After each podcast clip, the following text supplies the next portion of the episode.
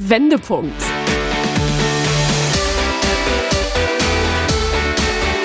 Ein Coachcast mit Anke Nennstiel und Insalle.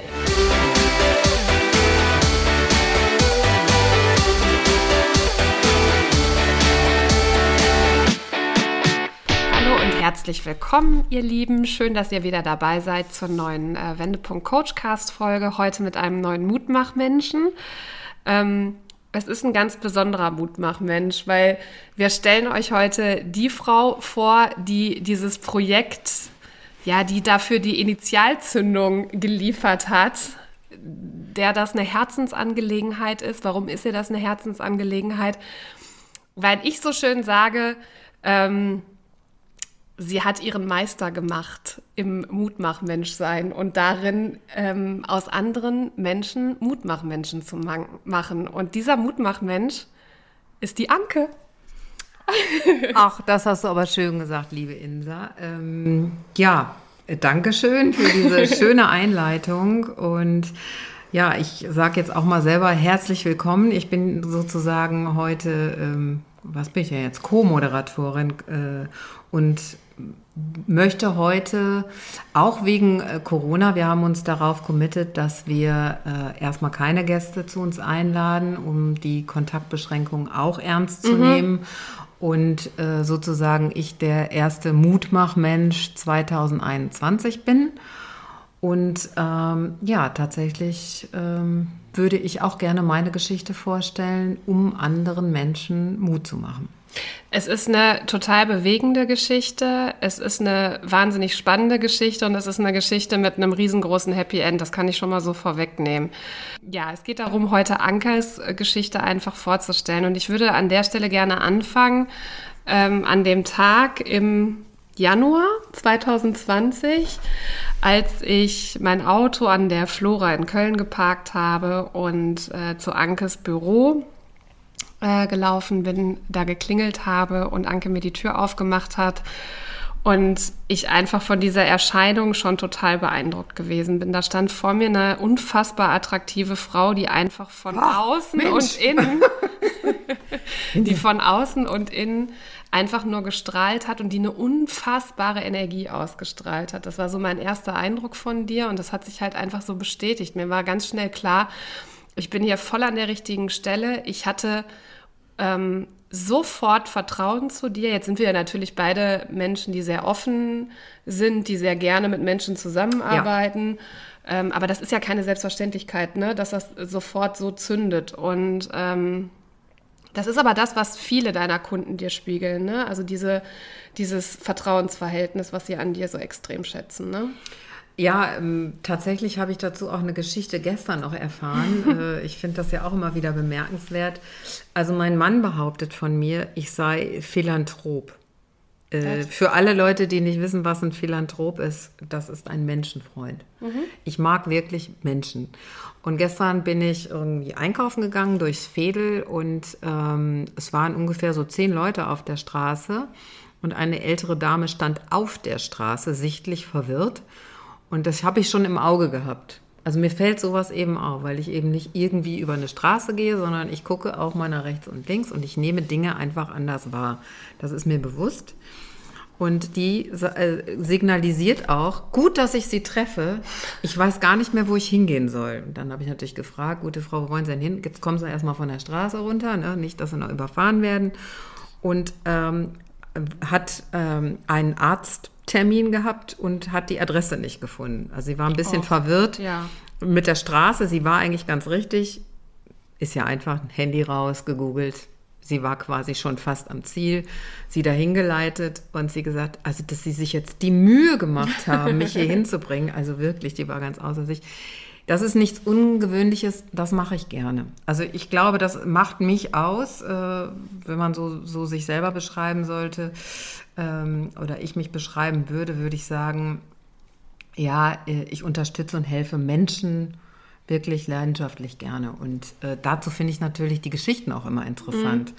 Ähm, wir haben ja schon öfters über das Reisprofil gesprochen und äh, tatsächlich habe ich Neugierde hoch ausgeprägt und deshalb finde ich jede Geschichte meine eigene, die kenne ich halt. Ne? So, die finden natürlich andere vielleicht auch ein bisschen spannender, aber finde ich einfach ähm, ja, spannend. Diese hohe Neugierde, die du hast, die äh, zeigt sich ja auch noch in deinem Lebenslauf. Da kommen wir gleich nochmal zu zu sprechen. Gerne.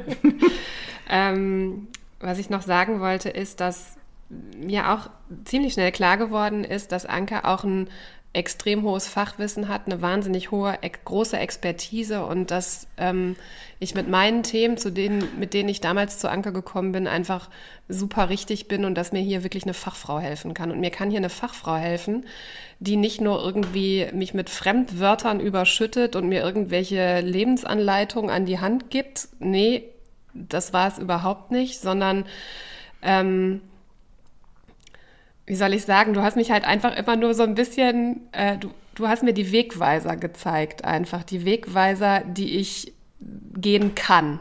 So, und davon haben wir uns, ein, oder habe ich mir einen Weg ausgesucht und dabei hast du mich begleitet und war es halt immer für mich da. Und ähm, was ich an Anke so schätze, ist einfach, dass sie auf der, einen, auf der einen Seite eben dieses riesengroße Fachwissen hat in ihrem, in ihrem Bereich und trotzdem so ehrlich und so authentisch ist und so nahbar ist. Also ähm, man hat keine Angst vor dir. Weißt du, was ich meine? Obwohl du jemand bist, der so, der Menschen so gut. Es gibt bestimmt Menschen. Soll ich nochmal die Geschichte von dem armen Jungen aus dem Westfalenpark erzählen? Nein.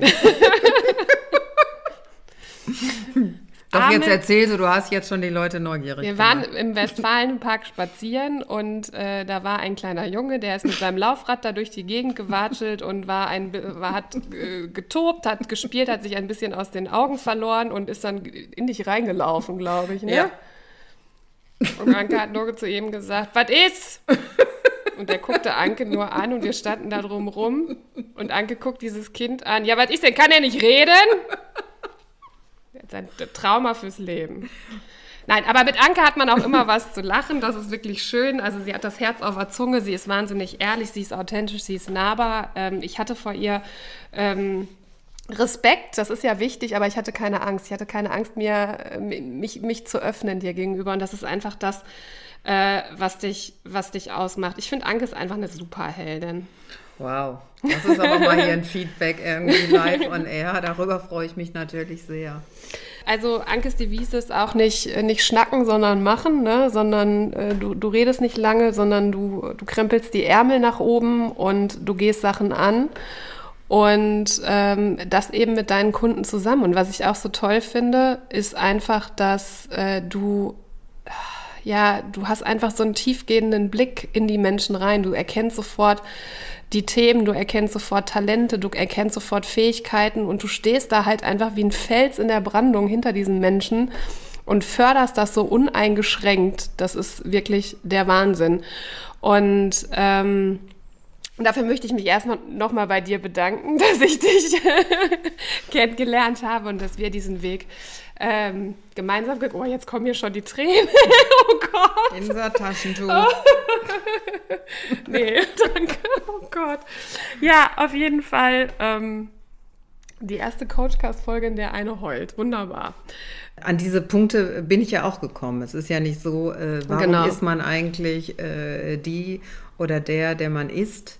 Ich finde ja, Entwicklung findet immer statt, äh, ähm, wenn man an gewisse Wendepunkte kommt. Es können auch mehrere im Leben sein und davon hatte ich eine ganze Menge. Genau, und ich war wirklich boah, einfach noch beeindruckter von dieser Person, Anke Nennstiel, als wir uns, als aus diesem Coach-Coachie-Verhältnis dann auch eine Freundschaft wurde und du mir das mal alles so erzählt hast. Äh, in einem Abend zu zweit in eurer wunderschönen Wohnung in Köln, wo ich einfach noch mehr beeindruckt gewesen bin. Ähm, wir gehen da heute ganz offen mit um, äh, denn äh, Anke äh, ist selbst auch mal an Burnout erkrankt. Ja. Und da interessiert mich und euch natürlich auch wahnsinnig, wie kam es dazu? Ähm, wie hast du das realisiert und wie bist du damit umgegangen? Ähm, vielleicht fangen wir mal an mit, den, mit der Ausgangssituation. In welcher Ausgangssituation warst du damals und ähm, ja, wie kam es dazu? Also die Aus, also erstmal, das ist schon zehn Jahre her. Also und äh, ich bin auch topfit und gesund. War eine Menge Arbeit. Dazu komme ich dann später. Also die Ausgangssituation äh, war, ich war in einer verantwortlichen Managementposition in einem großen Medienunternehmen und äh, war eigentlich sozusagen in, in Art Dauerkummer, weil ich ähm, weder selbstbestimmt noch äh, frei über das, was ich eigentlich gerne, ich habe also immer super gerne gearbeitet, also ich bin schon ein, ein Mensch, der gerne berufstätig ist, ähm, war ich nicht zufrieden, das war ein Punkt.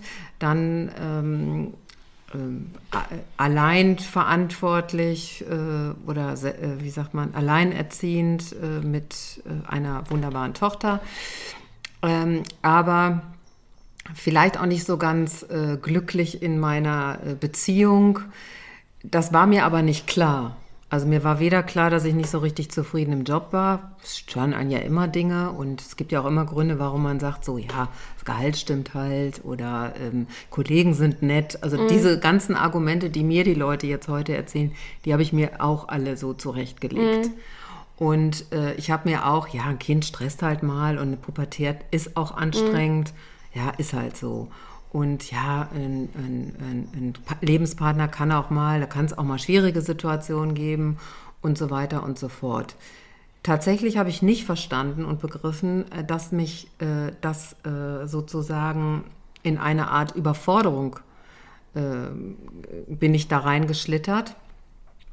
Auch vor dem Hintergrund, äh, dass ich immer kranker wurde. Also ich habe gar nicht mitgekriegt. Ich bin zum Beispiel immer umgefallen. Dann hat man ja niedriger Blutdruck, Kreislauf, Kreislauf halt, ne? was ja. so Frauen so, was man immer so sagt, was so Frauen eigentlich alle haben und Schilddrüse. Ja. Ähm, und damit habe ich mich dann auch irgendwie zu, ich habe das nicht, ich habe das nicht hinterfragt. Und die Ausgangssituation war eigentlich ein ganz normaler Check-up-Termin beim, äh, bei meiner damaligen Hausärztin die mir, äh, da bin ich auch hingehetzt wieder von der Arbeit, um schnell noch einen Termin äh, zu machen. Und äh, ich saß dann da so und dann hat die mir die ganz banale Frage aller Fragen gestellt. Wie geht's Ihnen eigentlich, Frau Nennstiel? Und ich glaube, dieses eigentlich war ein eigentlich zu viel. Ich habe angefangen, Standebedes zu heulen und eine Stunde auch nicht aufgehört zu heulen. Und nach mir kam Gott sei Dank keiner mehr und sie hat sich dann wirklich auch zwei Stunden mit mir dahingesetzt, um herauszufinden, was mit mir los ist. Mhm. Und da sie nicht rausfinden konnte, was mit mir los ist, hat sie mich krank geschrieben. Mhm. Äh, ich will nicht verschweigen, ich bin nie wieder zu meinem äh, Job zurückgekehrt.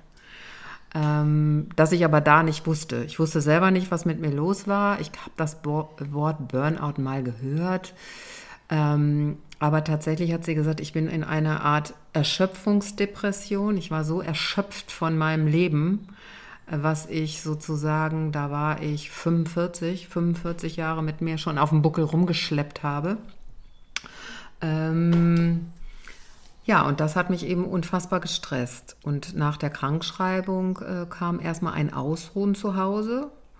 Und natürlich der sofortige Druck, was mache ich denn jetzt? Hm. Ich wollte gerade fragen, konntest du dich ausruhen?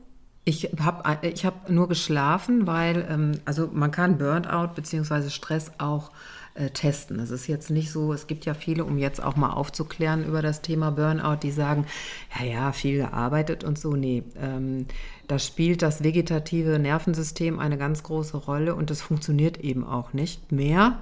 Der Sympathikus und der Parasympathikus gehen nicht mehr einher. Daran kann man es feststellen. Der Cortisolspiegel ist viel zu hoch, es wird Blut abgenommen. Und äh, wenn das äh, nicht reguliert wird, dann kriegt man irgendwie einen Herzinfarkt oder andere schlimme Sachen. Also meine Ärztin, ich bin ja über ähm, Angst gut zu erreichen. Die hat mir also richtig Angst gemacht und gesagt, das sieht hier nicht gut aus.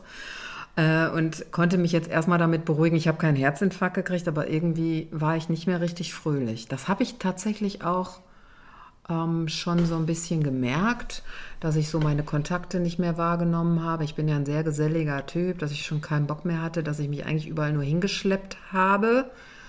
Und wie so eine Hülle, dass du dann da einfach. Ich war so anwesend äh, und habe es dann tatsächlich, wie viele andere, auch im Alkohol ergossen, hm. um es zu ertragen. Ähm, und als ich dann mal so geschlafen habe und nur geschlafen habe und nur irgendwie so zu mir gekommen ist, wusste ich so richtig.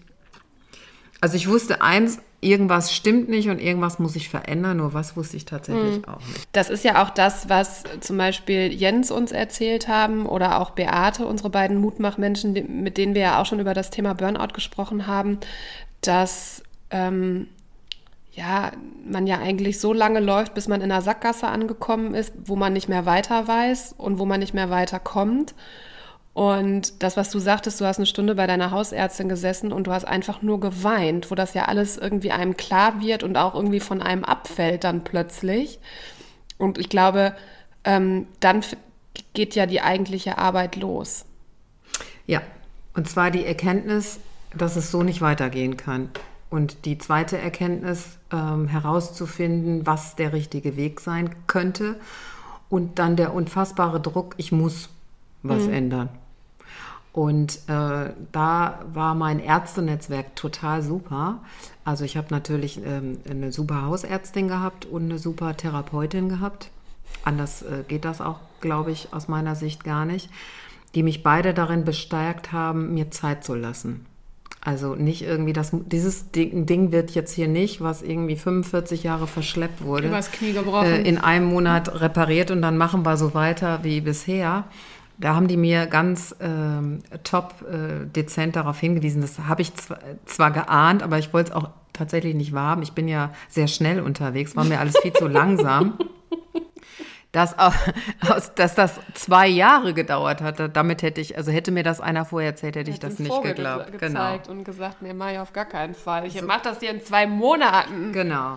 Ja. Und dazu äh, habe ich ein halbes Jahr an Selbsterkenntnis gebraucht, nämlich ich kann so nicht weitermachen und ich muss mich jetzt erstmal um mich, um meine Gesundheit kümmern und habe dahingehend auch alles vorbereitet. Ähm, und meine Ärzte ähm, haben mir dann ein, äh, haben mich dann in eine Klinik geschickt. Mhm. Äh, ich war am Chiemsee. Jetzt weiß auch jeder, warum ich so gerne zum Chiemsee fahre. äh, und ähm, habe da ganz viel, viel für mich gelernt, mitgenommen an Erkenntnissen, an Lebenserkenntnissen, an Stärkung, die ich dann auf mein Leben übertragen habe. Und diese Erkenntnis hat mich dazu gebracht, äh, eben die Entscheidung zu fällen, ich mache nicht weiter wie bisher. Mm, das ist der Satz, den du auch immer sagst und den du deinen Kunden immer gibst. Du musst dein Ändern leben. Yes.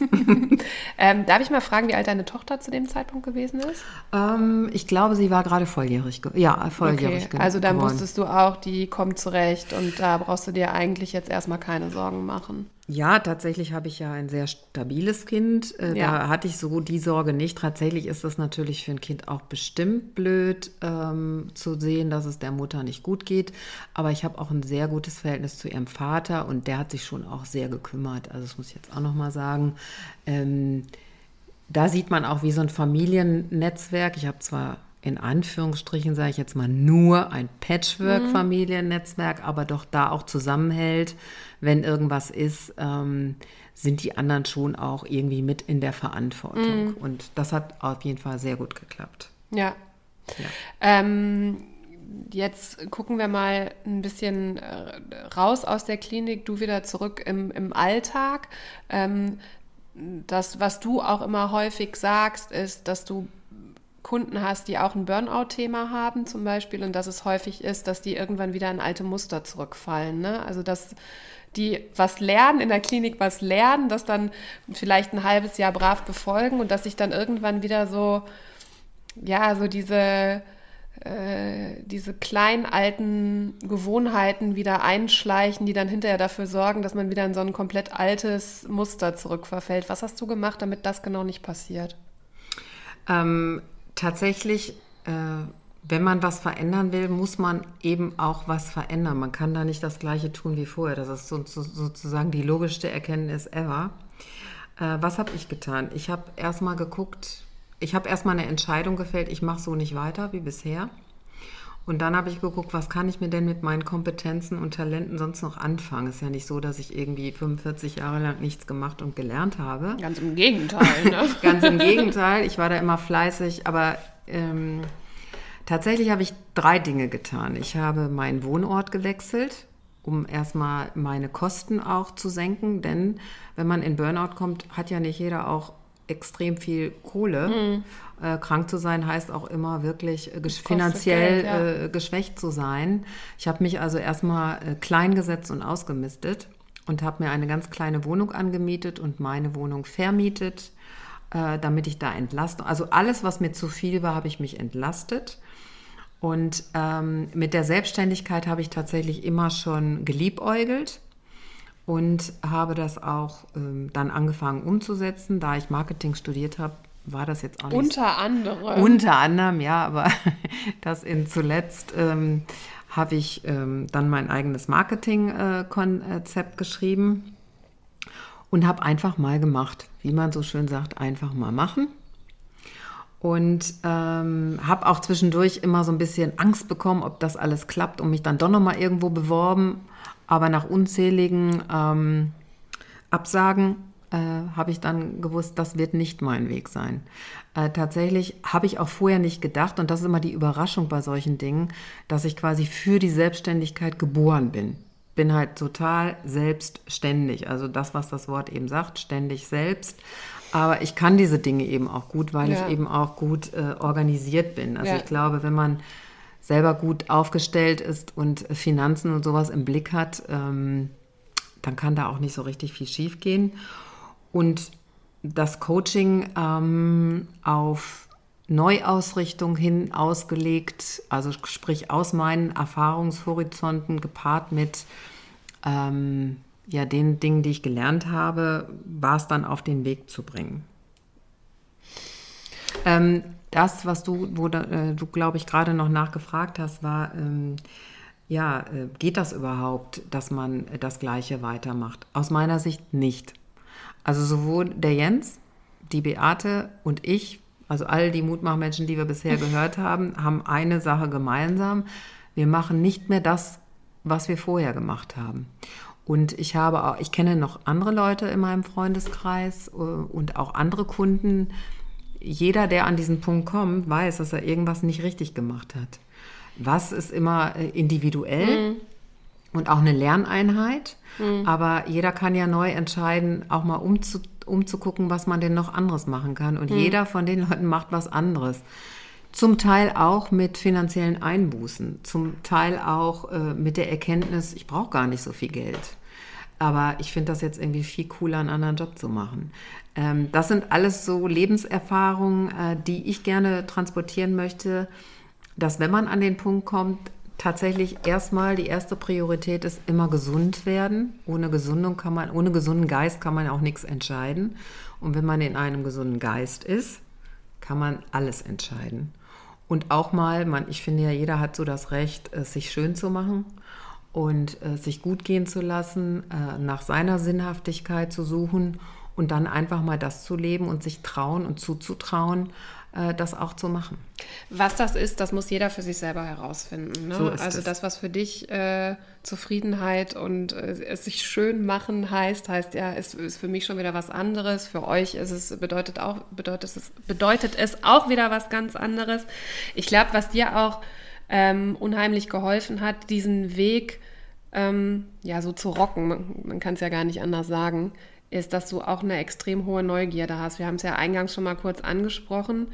Ähm, ich habe mir in Vorbereitung auf die Folge auch noch mal deinen Lebenslauf angeguckt. Ui. ich habe in Auszügen habe ich ihn mitgebracht. Du bist ausgebildete Fremdsprachenkorrespondentin. Ja, damit habe ich gestartet. Süß, ne? Du hast Politik, Anglistik und Pädagogik studiert. So ist es. Du bist Fachwirtin für Communications Management. Yes. Zertifizierter Business Coach und Change Management Coach. Ja. Ich möchte einen Preis dafür haben, dass ich das fehlerfrei ausgesprochen habe. Dann eben diese Anstellung in diesem Medienkonzern, das klammern wir jetzt mal aus. Waren immerhin 20 Jahre, ja? Seit 2012, also fast zehn Jahre selbstständiger Coach, Coach und Kommunikations- und Managementberaterin. Und du bist noch Dozentin einer äh, Medienakademie. Also Freunde. Wahnsinn. Also du hast ja auch noch mal, du bist, du bist mit Anfang 40, hast du, bist du noch mal in die Uni gegangen, ne? Ja, genau. Also ich habe im Job gearbeitet und mir hat immer was gefehlt. Also nicht, ähm, ich würde jetzt nicht sagen, ich habe mich gelangweilt, aber ich hatte irgendwie immer den Drang, noch was irgendwie. Du weißt, der Weg ist noch nicht zu Ende. Genau, also da, da, genau. da ist noch Luft nach oben. Ja, und tatsächlich äh, ist es auch so, ähm, ich habe meine Coaching-Ausbildung ähm, Anfang 30 gemacht, die Business-Coaching-Ausbildung. Und dann lernt man ja äh, sozusagen, dass es mit einer Grundausbildung nicht getan ist. Also ein guter Coach bildet sich sozusagen stetig fort. Mit einer hohen Neugierde leicht, weil ich finde immer alles sehr spannend. Ich habe schon die verrücktesten Sachen gemacht. Und so habe ich dann den Drang gehabt, ach, nochmal zurück äh, auf die Schulbank, fände ich irgendwie auch ganz cool. Und das Coolste war eben, ich war mit 20-Jährigen zusammen. Warum kann ich eigentlich heute Social Media? Ich meine, ich bin ja schon ein anderes Sem äh, Semester hier, ich bin ja schon weit über 50. Das kann ich deshalb, weil die jungen Leute äh, mich nicht ernst genommen haben. Die wollten mir nicht immer dann extra eine Mail geschickt. dann hast du dir gesagt, so, den zeige ich es jetzt erst recht.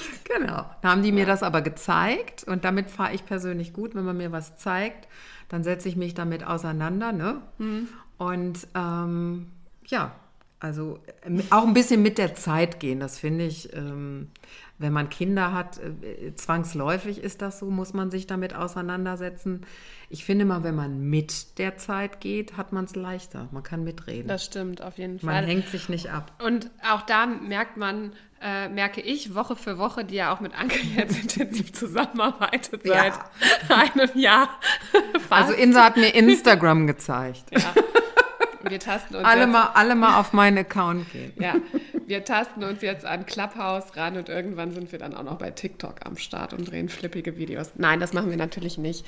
Ähm, in so einer Burnout-Therapie, in so einer Klinik, ähm, ich kenne das ja in Auszügen auch selber aus meiner Familiengeschichte, jetzt nicht von mir selber, sondern von meiner Mutter. Also ich war dann so ein bisschen in der Rolle wie deine Tochter auch damals.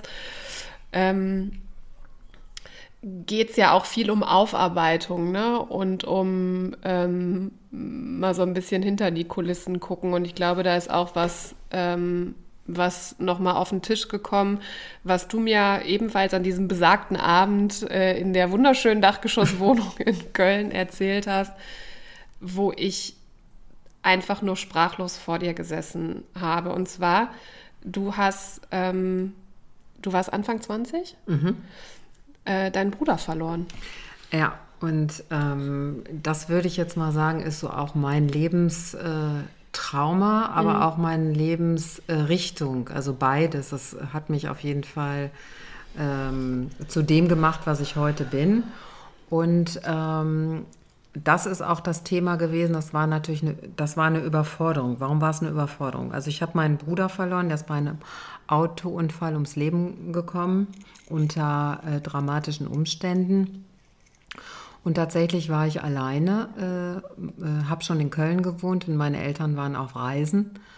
Und äh, tagelang habe ich meine Eltern gar nicht erreichen können. Also wir hatten ja damals keine Handys. Und das hat dann äh, das Radio übernommen durch einen Aufruf. Ohne jetzt in die Details zu gehen, war es auf jeden Fall eine schlimme Situation. Und ähm, das ist natürlich für alle Menschen, die sowas durchleben, eine schlimme Situation. Ähm, dass man aber dann so traumatisierte Eltern hat, von heute auf, also selber mit dem Schicksal klarkommen. Ich meine, man verliert ja auch als Geschwister ähm, je, äh, jemand und es wird einfach auch so ein bisschen so, man, man wird nicht mehr gesehen, weil die Eltern natürlich auch im Mittelpunkt äh, stehen, der Trauer von außen. Also alle kümmern sich um die Eltern, ich ja übrigens auch, aber um mich irgendwie keiner und irgendwie habe ich das gar nicht so äh, gemerkt. Und tatsächlich habe ich so nach fünf Jahren so zum ersten Mal so die Anzeichen gemerkt, dass ich doch mehr und oft sehr, sehr traurig auch immer war zu gewissen äh, Punkten und Anlässen. Aber als junger Mensch verarbeitet man das natürlich auch Ja. anders. Dann wurde ich schnell Mutter, ich hatte ja auch andere Sachen äh, zu tun und in unserer Familie auch nicht so richtig darüber gesprochen. Also das, ich würde nicht sagen, es ist ein Tabuthema, aber natürlich nicht ein Thema, wo man äh, gerne drüber spricht. Also das Trauma ist auch bei deinen Eltern nach wie vor ganz tief verankert. Ja, Ähm, wenn ein Mensch von heute auf morgen Ja, aus dem natürlich. Leben gerissen wird, ist das für die Hinterbliebenen irgendwie immer blöde. Blöde ist kein Ausdruck, hinterlässt Spuren. Die Frage ist, Und das ist so, ähm, meine Eltern haben das gut gemacht. Ich finde, die haben das sehr gut hingekriegt. Ähm, tatsächlich bin ich auch sehr stolz. Jeder für sich auf seine Weise. Ähm, und ich habe mir halt therapeutische Hilfe gesucht. Da war ich Anfang 30.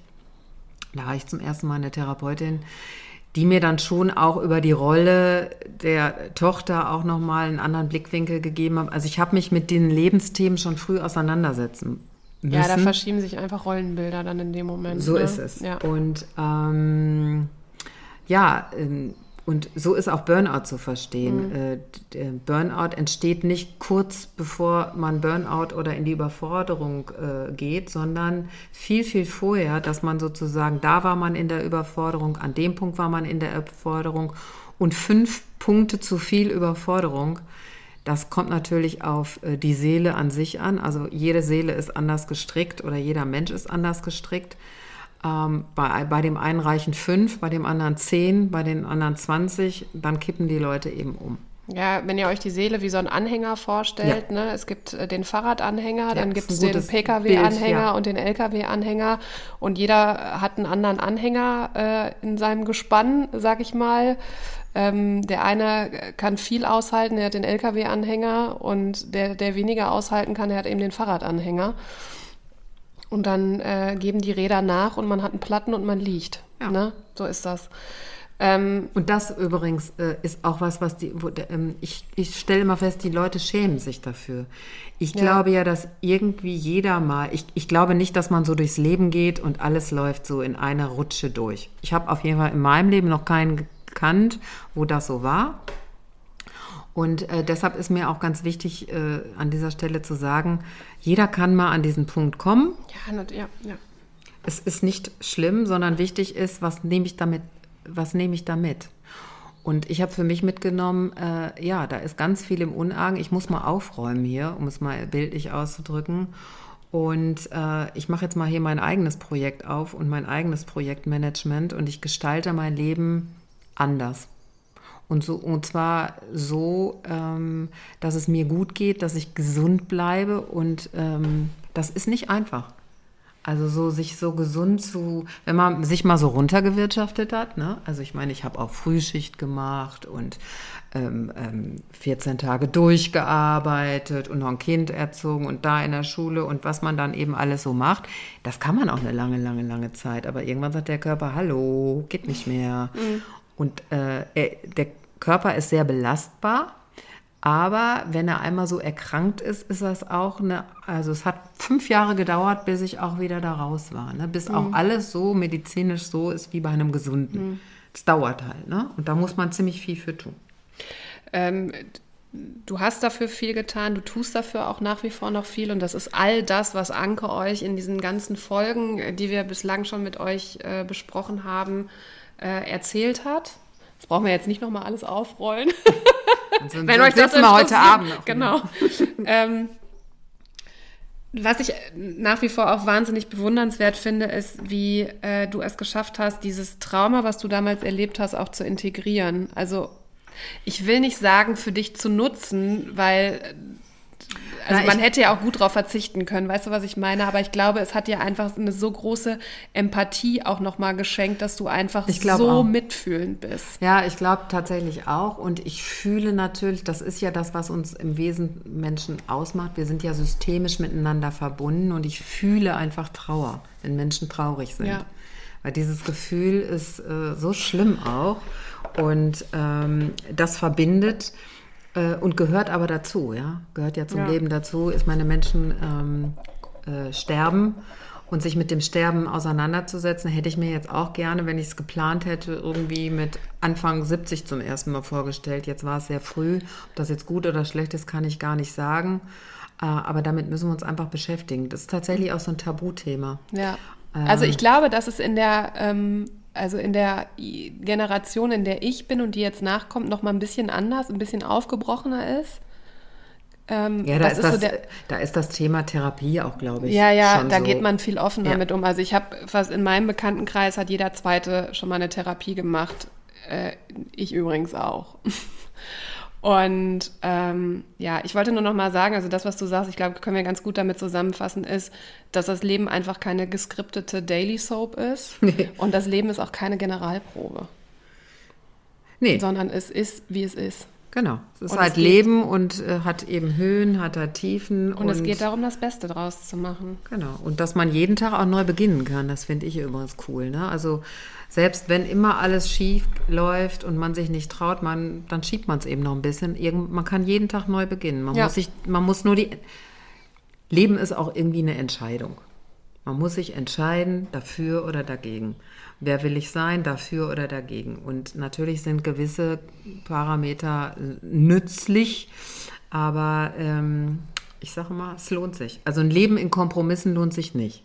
Ja. Da bin ich äh, äh, immer schwer dagegen. so, wir führen heute mit Anke als Mutmachmensch auch eine neue Rubrik ein, die wir mit den Mutmachmenschen in Zukunft auch regelmäßig ähm, hier machen.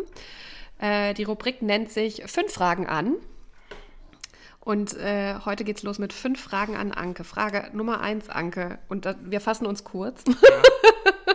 Sag nicht wir viel. haben noch keine Zeit. Was macht dich aus?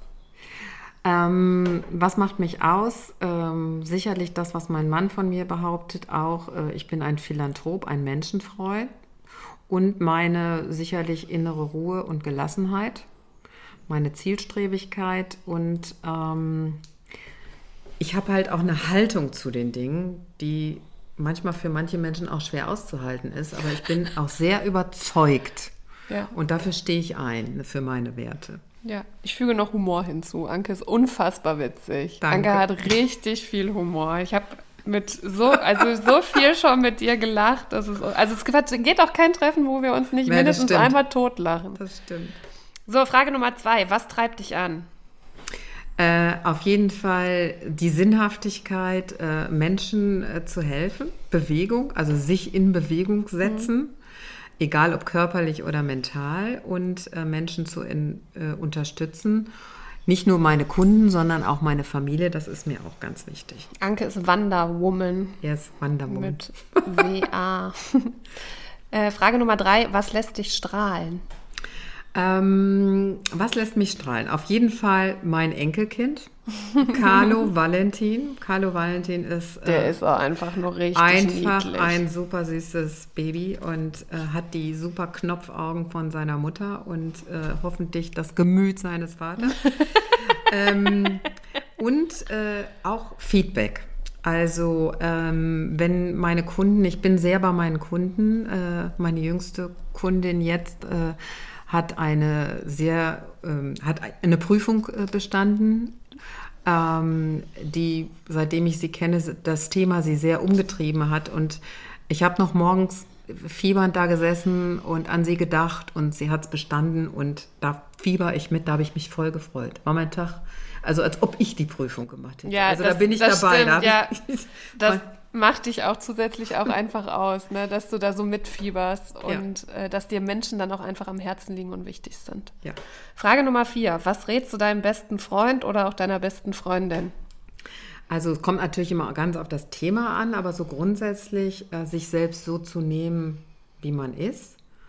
Und ähm, ja, es sich so schön zu gestalten, das Leben, so zu machen. Ähm, also macht es euch schön jetzt und immer. Ne? Das ist ja mir ganz wichtig. Das ist Ankes Satz. Letzte Frage, das ist Frage Nummer 5. Was macht dir Mut? Neue Wege zu gehen und ähm, äh, Dinge auszuprobieren und ähm, ja, auch mal über seinen Schatten zu springen. Also ich bin, jetzt auch keine Heldin. Ne? Die Insa hat mich zwar jetzt immer sehr, sehr positiv und nett beschrieben, aber ich bin auch nicht so eine Alltagsheldin. So, ich tue mich so mit neuen Wegen auch ein bisschen schwer. Wenn ich es aber dann gemacht habe, freue ich mich immer wie Bolle.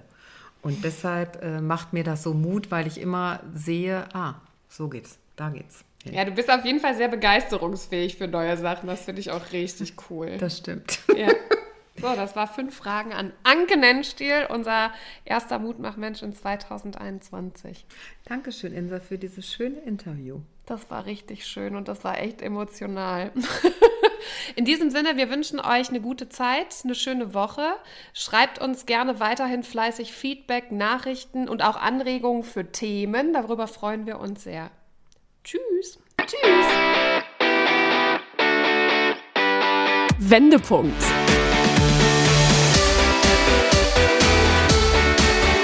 Ein Coachcast mit Anke Nennstiel und Insa Löll.